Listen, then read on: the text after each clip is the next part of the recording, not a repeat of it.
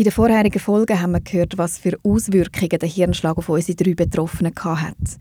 Sie haben teils nicht mehr reden, laufen oder sogar schlucken. Wie schafft man es nach einem Hirnschlag wieder zurück in den Alltag?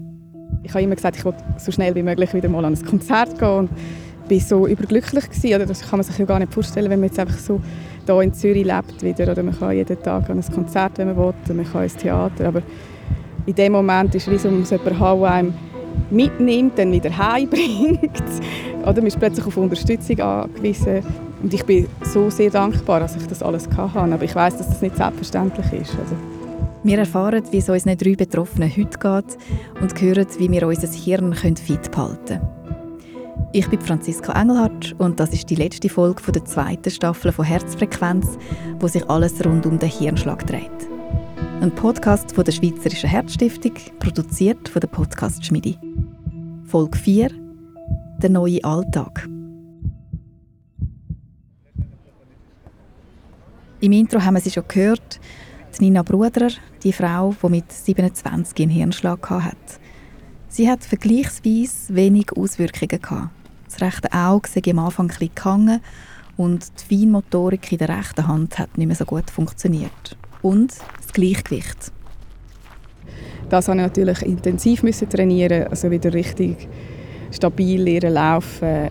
Ähm, das war ähm, zentral. Gewesen. Sie trainiert das auf der Reha-Station, wo sie drei Monate stationär verbringt. Es war eine schwierige Zeit, all die Tests zu machen äh, testen, ob man wieder arbeiten kann, zurück in den Alltag. Das sind auch die Ängste, die man dort hat, eigentlich auch. Oder ich habe es schon immer akzeptiert und durch meine familiäre Unterstützung ähm, bin ich sehr gut aufgehoben gewesen. Aber das sind schon auch Ängste. Am Schluss endlich habe ich immer gesagt, ist man allein Nacht im Zimmer und muss sich mit dem auseinandersetzen. Ähm, kann ich wieder zurück, schaffe ich das wieder alles. Und bis man all die neuropsychologischen Tests bestanden hat, glaubt einem niemand, dass man wirklich keine kognitive Schädigungen hat. Oder? Also so Ängste sind völlig nachvollziehbar. Aber in ihrem Fall zum Glück unbegründet. Schon bald nämlich kann sie wieder arbeiten. Wie lange hast du durchheben, bis du einigermaßen wieder so funktioniert hast wie vorher? ich glaube, das ist auch, wenn man jung ist und, und gesund war und keine, vorher keine Beschwerden hatte. Und, ähm, nach drei Monaten, dreieinhalb Monaten, bin ich schon wieder ähm, 50 Prozent arbeiten. Das ist wichtig, dass man gerade wieder sich eingliedert, gerade als junge Person. Ähm, habe dann aber sicher äh, fast dreiviertel Jahr 50 Prozent geschafft. Ich bin sehr dankbar. Ich habe dort mal in einer kleinen Kommunikationsagentur geschafft und das bin ich sehr glücklich gewesen, oder wieder so ein bisschen den Halballtag haben eben 50 Prozent und nebenan hat man dann noch weiterhin Therapien. Eine typische Nebenwirkung nach Hirnverletzungen ist Müdigkeit. Sie ist mit ein Grund, wieso man nicht einfach im gleichen Tempo weitermachen kann wie vorher. Das hat auch Nina Bruder stark gehabt. Ich habe wirklich einfach nicht mögen, viel müssen schlafen ähm, und dann eben morgen früh aufstehen, arbeiten, konzentriert sein, Fokus zu haben, Therapien zu machen das ist schon sehr, sehr herausfordernd gewesen, muss ich wirklich sagen, äh, die ersten paar Jahre. Jetzt habe ich das Gefühl, also bin ich eigentlich wieder äh, ganz normal. Ich äh, habe das nicht mehr, aber das ist zum Glück, aber das ist wirklich etwas, was sehr, sehr auch beeinträchtigen kann im Alltag, die große Müdigkeit. Die Müdigkeit hat sie zwar beeinträchtigt, aber nicht aufgehalten. Im Gegenteil. Genau ein Jahr nach ihrem Hirnschlag macht sie ein Masterstudium mir vielleicht auch so ein bisschen zur, zum Selbstschutz als Experiment angeschaut, weil ich habe, man muss ja ganz viel Reha, ähm, macht all die neuropsychologischen Tests etc. Und, ähm, hat immer gesagt, ja, es ist eigentlich alles gut, aber wirklich sagen kann man es erst wieder, wenn sie äh, wieder mal eine Ausbildung gemacht haben oder etwas. Sie hat sich selber können beweisen und den Master abgeschlossen. Heute schafft sie 80 Prozent im Marketing vom Innovationsmanagement und Startup-Support in einem Spital. Ich kann mir nicht viel darunter vorstellen, aber das Zentrale ist, dass sie heute mit 36 wieder voll zurück im Leben ist. Nicht alle Geschichten enden so positiv wie der Nina Bruder ihre. Bei der Bernerin, der Jenny Leibundgut, hat sich ja schon im Spital abzeichnet, dass etwas nicht mehr ganz gut ist mit dem Visuellen eigentlich alles auf dem Sie hat während ihrem Reha-Aufenthalt eine Art Tagebuch in Form von einem Skizzenbuch geführt. Das zeigt sie mir jetzt in ihrem Atelier. etwas spezifisch an? Ich habe noch ein paar Sachen auf dem Tisch. Ja, super. Nur das ist einfach eine kleine Ausstellung. Ja, kein Gebäude, das war ein Bauernhaus. Es nicht zusammengebracht. Es nicht, ich nicht ein Haus mit einem Dach, mit einem Trüg so und Perspektive. Es nicht geschafft. Unmöglich. Das war die erste. Und das ist das, was das Leben lang gemacht Ja, genau. Genau. Wo sie da so vor mir steht, die Wifi 60-Jährige, wo all die Stücke ins Atelier aufläuft, im Sommer noch in die Aare springt und wieder Velo fährt. Ich würde ihr wirklich nichts ansehen. Aber bei ihr hat die Hirnblutung einen bleibenden Schaden hinterlassen. Und das, das links, das ist, das ist geblieben. Das visuelle Gesichtsfeld ist eingeschränkt. Auch jetzt noch, zwei Jahre später, sieht sie links schlechter. Einen sogenannten visuellen Neglect. Mit Zeitdruck umzugehen, ist auch etwas, was schwierig geworden ist. Deadlines einhalten und doch dabei noch kreativ sein. Alles Sachen, die sie machen können müsste, als selbstständige Grafikerin. Über mehrere Monate ist von der IV alles genauestens abgeklärt worden, was geht noch, was geht nicht mehr mit einem Resultat, wo nicht nur ein Gefühl gegeben hat, sondern Fakten geliefert. So Projekte umzusetzen, wo sie die letzten 30 Jahre aus dem Ärmel geschüttelt hat, das geht nicht mehr. Da bin ich sehr schnell überfordert. Und der Aufwand, den es braucht, ist absolut jenseits. Jenseits. Es ist, was, was heisst das? Das ist einfach, ja, wenn ich für so einen Flyer, da so ein Flyerli 16 Stunden hatte vorher, ja. dann habe ich jetzt 60 Stunden. Ja. Und das heisst, wo das ist klar geworden, ja, ich kann das machen, das ist das Resultat, das ist Druck, das habe ich gemacht. Ja. Aber was hat es gebraucht, um zu dem zu kommen?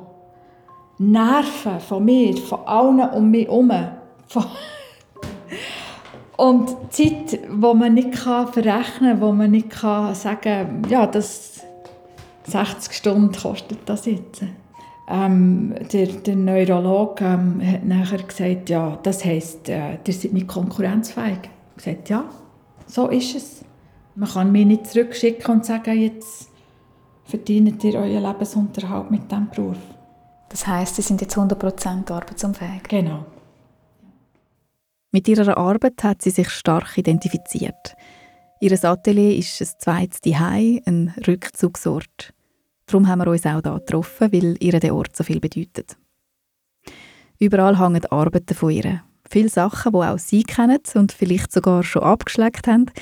Jenny Leibundgut hat diverse Briefmarken designt, so Serien, zum Beispiel die zu Weihnachten. Oder sie hat viele Erscheinungsbilder und Logos für Institutionen und Firmen gemacht.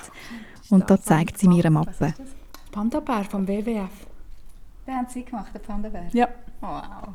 Aber das ist vor langer Zeit. Ja, das ist in, lange. in Kalifornien, gewesen, wo ich ähm, 1980 so, wo ich äh, für eine grosse internationale Agentur habe geschafft Und der Auftrag war, eine, eine ähm, vereinfachte Lösung zu finden.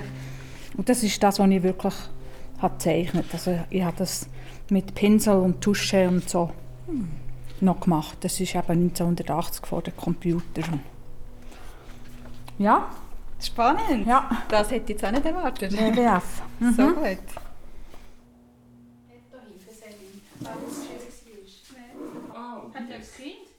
Wie einschneidend ist so ein Erlebnis eigentlich für Kinder? Mich hat es Wunder genommen, was bei den beiden Töchtern von Markus Willi hängen geblieben ist. Die etwas ältere Tochter, die 22-jährige Selin, sie hat ja damals ihren Vater im Zimmer gefunden. Sie war dann elf. Und was, was das Leben lang bleibt, sind einfach die einzelnen Sequenzen, die einem auch schöne.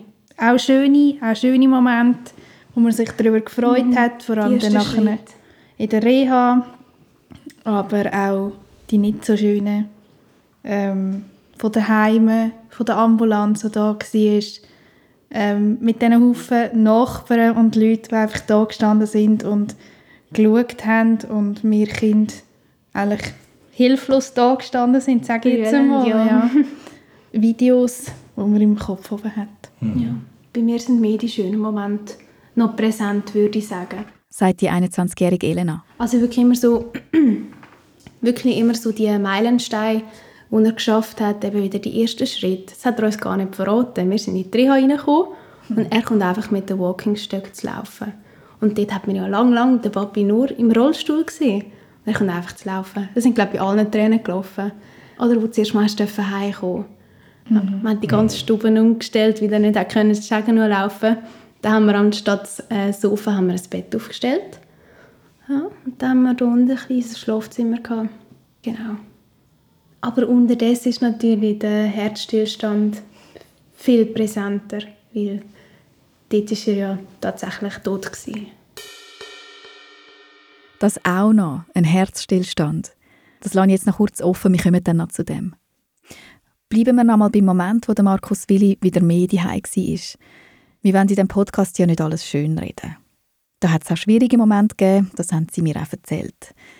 Der Markus sei eine Zeit lang sehr egoistisch gewesen. Das ist vermutlich die Kehrseite von dem, wenn aus überlebensnotwendigen Gründen sein eigenes wieder auf Bein kommen, solange im Zentrum steht. Angehörige sollten sich da aber auch auf jeden Fall professionelle Unterstützung holen, wenn so eine Situation zur Last wird. Bis Willis hat sich das dann wieder eingependelt. Beruflich hat es dann sogar eine positive Veränderung gegeben. Zwei Jahre nach dem Hirnschlag ist das Ehepaar Willi zusammen in eine neue Firma eingestiegen, rund um Industrieautomationen. Er ursprünglich Elektrotechniker, sie Treuhänderin. Ja. Das ist perfekt, wirklich perfekt. Das haben wir ja vorher nie gewusst. Meine Frau hat immer gesagt, mit dir könnte ich nie zusammen arbeiten. Ich bin ja ein chaotisch und sie ist natürlich äh, Treuhänderin, Buchhalterin, sehr, sehr ähm, genau. Und jetzt sehen wir eigentlich, und das ist ja eigentlich toll, wo wir noch einmal angefangen haben und zusammen arbeiten miteinander, dass es perfekt harmoniert, oder? Schauen wir uns an, wie es Markus Willi heute physisch geht.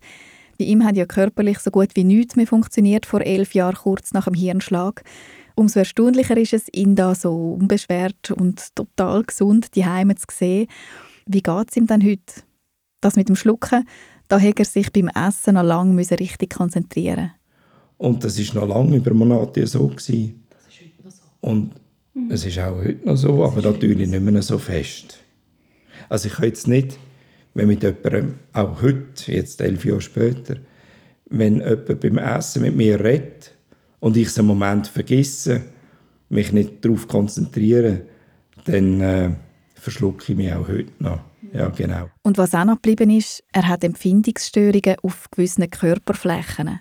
Ich bin oberflächentaub auf der, auf der rechten Körperseite und auf der linken Gesichtshälfte. Also ähm, auf der Oberfläche von der Haut spüre ich nichts. Also wenn man mich streichelt oder wenn ich, äh, wenn ich etwas Heißes oder etwas Kaltes habe, dann spüre ich das nicht. Das ist, da sind gewisse Nerven kaputt gegangen oder haben den Weg zueinander nicht mehr gefunden. Genau auf diesen tauben Körperstellen spürt er sogar etwas, aber auf unangenehme Art.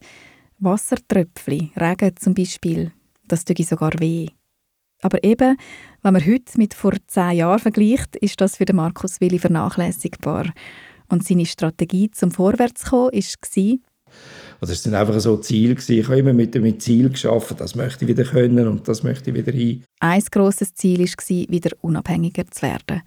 So ganz praktisch, weil er nach dem Hirnschlag zuerst nicht mehr motorisiert unterwegs sein Also Ziel Nummer eins, Autofahren. Und dann nachher noch eins drauf, bei der Fahrprüfung, ich weiß noch neuropsychologisch, das ist über mehrere Tage gegangen mit, ähm, mit der Fahrtauglichkeitsabklärung und so weiter. Das sind also ganz happige Prüfungen gewesen. Ich habe gedacht, wenn der Standard wäre für jeden, der Auto fahren dann wären unsere Strassen leer. Also das war wirklich äh, sehr, sehr fordernd. Gewesen, ja. Und äh, heute fahre ich Auto Immer noch gut, ja. sicher, sicher nicht mehr so zackig wie früher, aber das ist auch gut. Und was ich ähm, immer noch liebe, ist, äh, ist, ist Töpffahren eigentlich. Also, das war natürlich auch also ein, ein Ziel, gewesen, dass das wieder geht. Natürlich über äh, Tausende von Kilometern mit dem Velo habe ich mir auch das, das Gefühl wieder geholt vom Fahren auf zwei Rädern. Und äh, das funktioniert sehr safe, ja fahren. Wow, mich hat das echt beeindruckt, was nach so vielen körperlichen Beeinträchtigungen wieder möglich ist.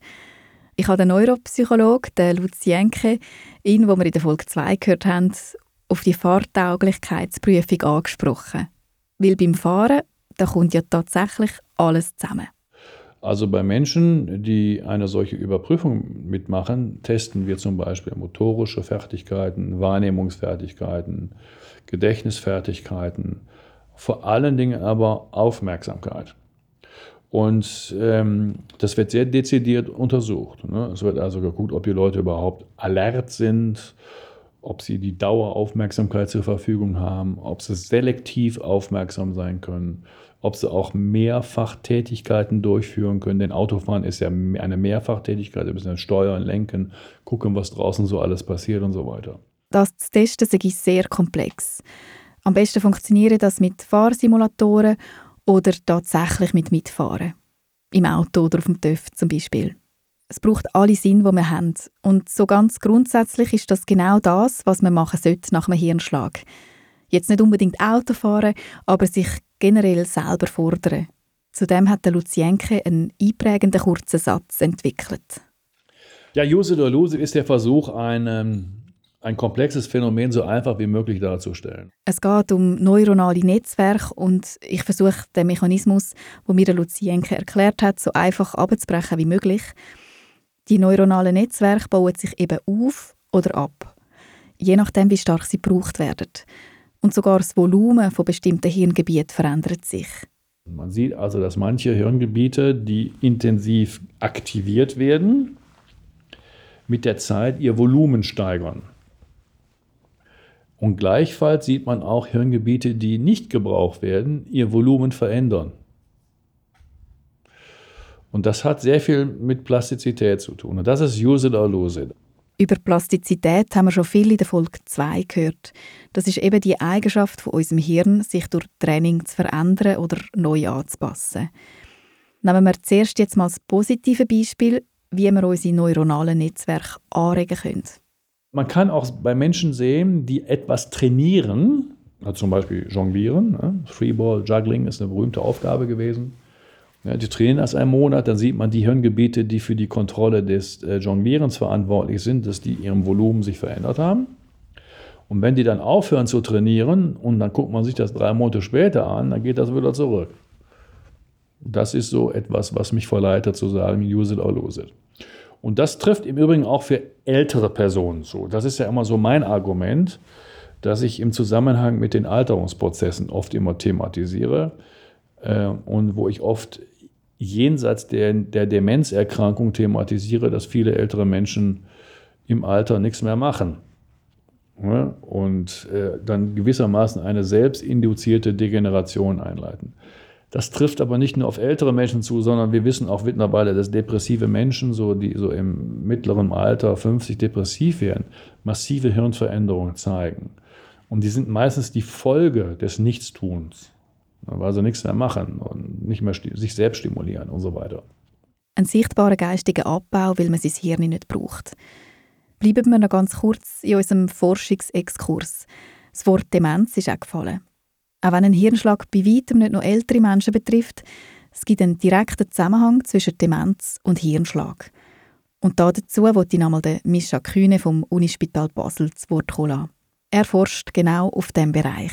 Es gibt unterschiedliche Ursachen für eine Demenz und etwas, was wir uns jetzt im Zusammenhang mit Vorhofflimmern befassen, ist eben die sogenannte vaskuläre Demenz.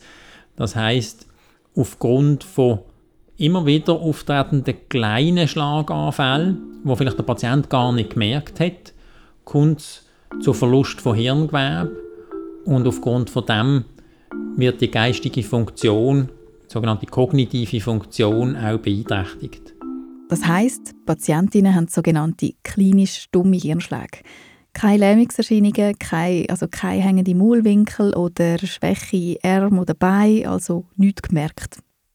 Wir haben in unserer Studie bei allen Patienten eine Hirn-MRI gemacht und haben gesehen, dass obwohl ein relevanter Teil der Patienten würde sagen, nein, nein, ich habe nie etwas gehabt, sieht man bei ungefähr 20 Prozent der Patienten in diesen Hirnen, wenn man eine MRI macht, kleine Hirnschläge. Und aufgrund von denen sind sicher Teil vom Hirngewebe, äh, abgestorben. So Studien haben sie in der Schweiz gemacht mit über 2000 Menschen, die Vorhofflimmer haben. Unterstützt wurde ist sie vom Schweizerischen Nationalfonds und der Schweizerischen Herzstiftung. Was machen Sie mit, ihrer, mit so einer Erkenntnis? Wir müssen uns jetzt überlegen, anhand von diesen Erkenntnis, was könnte man in Zukunft für Therapien einführen bei Patienten, die Vorhofflimmer haben, damit es eben nicht zu kognitiver Dysfunktion, nicht zu dem geistigen Abbau kommt. Mit dem Ziel, dass künftig zumindest in diesen Fällen Demenz kann vermieden werden und so auch noch im höheren Alter ein Leben in guter Qualität möglich ist. Und eben der Tipp von Lucienke auch, behalten Sie Ihr Hirn fit. Es muss ja nicht gerade jonglieren sein. Zum Schluss gehen wir nochmal zu allen drei Betroffenen. Zuerst zu der Nina Bruderer von Zürich. Sie hat sich sogar noch entschieden, sich für Hirnschlagpatientinnen zu engagieren. Das im Betroffenenrat von der Schweizerischen Herzstiftung. Also das heißt, dass zum Beispiel du als, äh, als eine, die eben auch einen Hirnschlag hat, ihnen kannst helfen, um zu sagen, wie sie das könnten machen. Genau, aber eben natürlich, ähm, wir, wir, jetzt, wir sind jetzt gerade im Aufbau von dem, mhm. dass wir auch so Peer-to-Peer-Coaching machen können. Ähm, werden sich, wir geben keine medizinischen Ratschläge oder so, oder, aber, aber wer kann man sich wenden, was ist wichtig und wo soll man hingehen, an welche Stellen. Und gleichzeitig ist natürlich auch, oder, man hat einerseits die medizinische, aber es gibt natürlich auch Stellen, teilweise braucht man auch ähm, IV-Unterstützung etc. Oder? Und, und ein Teil Leute sind überfordert, weil man ist wie so allein daheim. Also ich mag mich auch noch erinnern, oder? man ist dann allein daheim mit einem Papierberg auch noch, oder? Es ist einerseits die psychische, physische Belastung und dann hat man wirklich auch noch, ja, es ist einfach so holistisch gesehen, ist das eine riesige Überforderung, oder? Mhm. Ja. Also hast du konkret Kontakt jetzt zu Leuten, die gerade einen Hirnschlag hatten? Ich habe schon mit mehreren Leuten geredet, die einen Hirnschlag hatten, auch Frauen, junge Frauen. Ähm, es ist noch spannend, dass plötzlich, wenn wir ähm, mal darüber anfangen zu reden, ich habe nicht, immer, nicht von Anfang an öffentlich darüber geredet, dass ich einen Hirnschlag hatte, merkt man plötzlich, ähm, wie viel das, das auch schon so ein Ereignis hatten oder jemanden kennen. Und es ist natürlich immer sehr äh, spannend, wenn man sich auch austauschen mit jemandem, der das hat. Sie hat auch eine ganz konkrete Forderung, wo sie sich dafür im Betroffenenrat einsetzt, eine intrinsische Motivation. Dass man, wenn man jung ist und wieder ins Arbeitsleben zurück muss, dass man wie die Leute oder auch die Arbeitgeber noch nicht wissen, wie man mit dem umgeht. Also, was mir mega wichtig ist, dass man wie es gibt schon Unterstützung, oder? auch von der Reha, all die Leute, die, einem mit den Arbeitgebern und Arbeitgeberinnen reden und wie man wieder zurückkommt in den Arbeitsalltag. Aber schlussendlich die Leute, das Team oder, oder der Chef oder die Chefin, wenn man wieder zurückkommt, sind eigentlich alle überfordert. Wie geht man mit der Person um? Tut man sie schonen, tut man sie nicht schonen? Sie hat einen Hirnschlag gehabt, ist sie jetzt quasi überhaupt noch kognitiv ganz da? Wie fest kann man sie belasten? Mir selber, also ich weiß noch, als ich wieder den ersten Tag bin arbeiten, das ist so eine grosse Angst, dass man das wieder kann. Die Leute reden aber nicht richtig mit einem, weil sie gar nicht wissen, wie man mit einem reden soll. Also ich habe extrem Glück gehabt, aber warum ich mich so engagiere, ist, wieso, ich will wie so das Bewusstsein schärfen, dass das auch junge Leute haben. Ähm, für mich jetzt halt spezifisch Leute mit Hirnschlägen, dass die wieder zurück in den Alltag können. Mir ist wichtig, also ich habe mir wirklich nichts mehr gewünscht, auch wieder den normalen Alltag zu haben. Und ich glaube, so viel Mal beklagt man sich über den Alltag, aber das Allerschönste ist für mich der Alltag wieder, dass man wieder leben kann. Und ich glaube auch im Berufsalltag ist extrem wichtig, dass man wieder in den zurückkommt, auch wenn man vielleicht nur noch 40 Prozent kann, aber also wenn man dich einfach so sieht und von deinem Leben hört und wenn man dich sieht auf deinem Velo rumfahren, wirklich keinen Plan von deiner Vergangenheit, was dir passiert ist. Ähm, wie fest ist dir das bewusst, dass du das, einen Hirnschlag gehabt hast äh, im Leben, im Alltag? Wie, wie fest ist das präsent? Ich merke es wirklich, wenn ich müde bin, merke ich so, ähm, dass es nicht mehr so gut ist mit dem Gleichgewicht. Äh, auch so mein Auge teilweise dann so. Ich merke dann einfach so, es ist jetzt etwas nicht gut, aber das ist wirklich, wenn ich müde bin. Feinmotorik und äh, Kopfweh. Aber ja, ich sage, das sind Luxusprobleme. Ich habe so entschieden, ich muss mit Freude in die Zukunft und ohne Angst. Weil Angst hemmt bekanntlich und ich wollte mit Freude und Elan und Motivation in die Zukunft schauen und nicht mit, mit Angst. Aber ich verstehe, da muss ich wirklich sagen, ich rede mit vielen Leuten, ähm, ich verstehe, dass man Angst hat. Ich habe die manchmal auch. Das kann man wie nicht abstellen, wenn man je so etwas gehabt hat. Ähm, ich habe schon auch immer das Gefühl, ich, ich habe nichts oder so, aber wenn man dann halt mal wirklich wieder mir, tut sich ja noch etwa die schnelle Nerven klemmen im Nacken und jedes Mal zucke ich schnell zusammen. Ähm, und dann weiß ich so, nein, es ist nichts, aber ich meine, das kann man nie abstellen, oder, wenn man mal so ein Ereignis gehabt hat. Aber ich kann wie probieren, mit dem umzugehen und wie so das akzeptieren und aber positiv in die Zukunft schauen. Genau. Jetzt muss ich zuerst etwas fragen. Ja. Kommen Sie wegen dem Herzstillstand oder wegen dem Hirnschlag? Hirnschlag eigentlich. Bei Markus Willi im Aargau, das hat Dr. Elena vorher schon mal angetönt, hat sie nach dem Hirnschlag ein zweites lebensbedrohliches Ereignis gegeben. Er hat 2018 einen Herzstillstand gehabt. Zörliken auf dem Bahnhof, gerade nach einem Jamiroquai-Konzert. Dort war die zweite Tochter, die Elena, unmittelbar dabei. Gewesen. Neben dem Gleis ist er wiederbelebt worden. Zwei Schicksalsschläge kurz aufeinander. Ich kann alles bieten. Ja. Wie hat das die Beziehung von Ihnen verändert, von Ihnen allen? Im Nachhinein muss man sagen, beides hat das Leben zum Besseren verändert. Der Hirnschlag, würde ich sagen, hat vieles bei mir selber gehärtet. Also,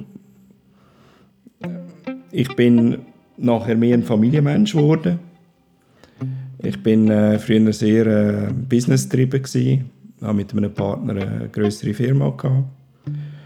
Für mich war Nummer eins immer äh, Arbeiten und, und meine Familie hat mich gar nicht anders kennt. Und natürlich haben wir äh, Genuss gehabt, schöne Ferien, viele Erlebnisse. Ich hatte auch meine Hobbys gehabt, war immer engagiert überall. Und der Moment hat natürlich erstens mal mein, mein Wesen, meine Einstellung zum Leben und vieles andere verändert. Ich durfte einigermaßen wieder gesund daraus rausgekommen, nach, nach einem Jahr Reha. Und natürlich ist man am Anfang halt noch ein Egoist, aber das leitet sich dann auch mit der Zeit. Muss man halt sein, wenn man so stark in der Therapie ist. Aber nachher hat es mehr Genuss und mehr Familiensinn gegeben im Leben. Ich habe auch ähm, meinen Beruf verändert. Äh, noch einmal neu angefangen und, und somit einfach alles sehr vieles umgestellt. Ich sehe es so, wir haben nachher wirklich eine entspanntere ja. Zeit gehabt in der Familie, eine genussvollere Zeit und äh, die Veränderung ist, ist, äh, ist super gewesen. Es ist nachher noch, nach dem zweiten Ereignis ist es noch besser geworden. Äh, kommt immer darauf an, was macht man aus dem lernt man etwas daraus oder, oder tut es auf die Seite. Aber ich denke, wir haben, nicht nur ich, wir haben alle etwas daraus gelernt. Ja. Wie seht ihr das? Ja, vom, vom strikten Geschäftsmann Papi, du bist oft spät heimgekommen, zum, zum lockeren Papi nach dem Hirnschlag, nach der ganzen Reha-Zeit, wo er wieder daheim war. Da sind so Witze gekommen, die man vorher von dir nie gehört hat. Du hast umgegalbert. Du bist viel viel lockerer drauf. Gewesen.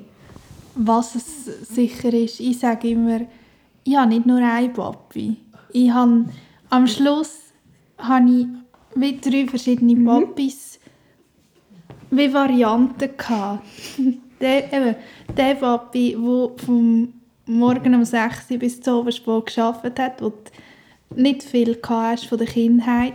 Der Papi nach dem Hirnschlag, der sich Zeit genommen hat und ein nochmal anderer Papi nach dem Herzstillstand ähm, ja, man schaut Sehr einfach... Nudelbedürftige, immer, einfach immer Umarmungen. ich denke, ihr seid erwachsen worden im Schnelldurchlauf. Also das ist, ja. Aber unser Leben ist extrem viel besser geworden. Wir schauen viel mehr aufeinander. Wir können gleich noch streiten. Jetzt Aber... Ein bisschen Geniesser geworden. Ja, ein bisschen mehr Genussmenschen. Genau. Und gleich sind wir konzentriert. Absolut. Und gleich haben wir eine Aufgabe. Absolut. wir haben eine Firma mit, ja. mit vielen Angestellten. Und man muss schon noch, also wir sind immer noch ähm, Nicht nur yeah, yeah und hin und her. Das andere gehört schon dazu. Aber in, in einem ganz guten Verhältnis einfach.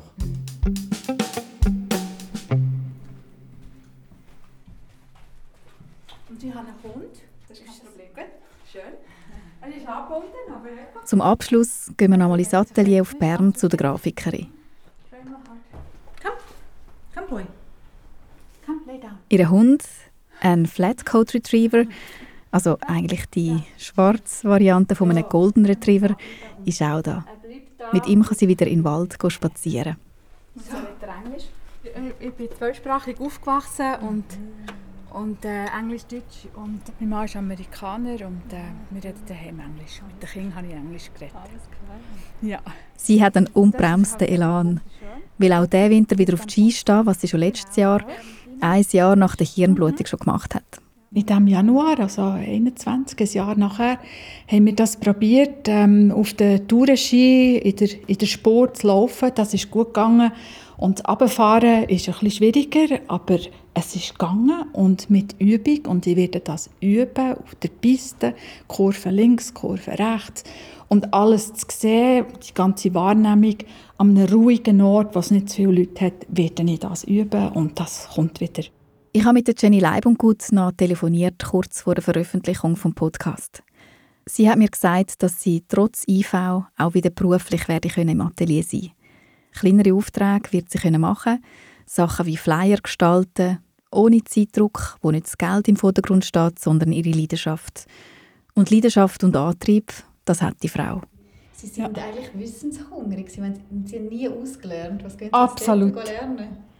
Ich kann lernen, ähm, zeichnen, skizzieren in der Stadt, ganz spontan, was man sieht, um sich herum zu leben ähm, Architektur und Natur und so weiter in drei verschiedenen Workshops, unter anderem auch, wie man auf dem iPad skizzieren Und das ist etwas ganz Neues, was ich mir schon sehr, sehr lange wünsche, auch ganz fest habe gewünscht, als ich im Bett gelegen, im, im Spital. Wenn ich das könnte, dann könnte ich jetzt, dann hätte ich mein ganzes Studio in der Hand vor mir. Und das lerne ich nächste Woche und ich freue mich ganz extrem drauf. Alle drei Betroffenen haben gezeigt, ausgelernt hat man nie. Use it or lose it. Ich bedanke mich auch im Namen der Schweizerischen Herzstiftung bei Jenny Leibundgut, bei der Nina Bruderer und bei der ganzen Familie Willi für ihre Offenheit. Das ist die letzte Folge der zweiten Staffel von Herzfrequenz, wo sich alles rund um den Hirnschlag gedreht hat. Weitere Informationen finden Sie auf swissheart.ch. Herzfrequenz ist ein Podcast im Auftrag von der Schweizerischen Herzstiftung, produziert von der Podcast Schmiedi. Mein Name ist Franziska Engelhardt. Bleiben Sie gesund. Alle Folgen können Sie nachlesen auf der Webseite von der Schweizerischen Herzstiftung und überall dort, wo es Podcasts gibt.